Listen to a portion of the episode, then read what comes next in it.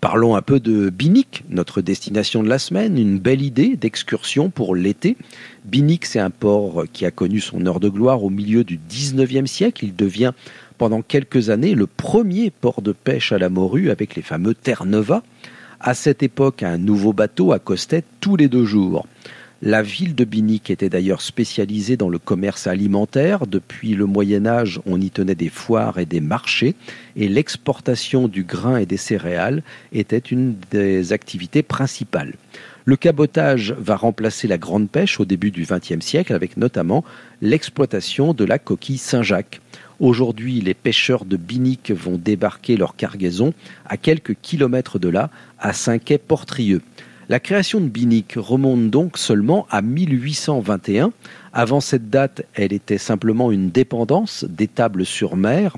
En 1821, un armateur, François le Saulnier de Saint-Jouan, fait les démarches avec l'appui de la duchesse d'Angoulême pour créer officiellement la commune et en devenir le premier maire.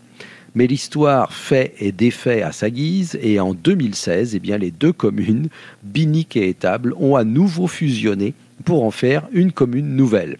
Alors si vous passez par Binic et sur mer et que vous entrez dans l'église Notre-Dame de Bon Voyage, vous remarquerez les trois hôtels en marbre de Carrare qui ont tous été financés par les pêcheurs de Terre-Neuva qui en avaient ramené un par la mer depuis Marseille.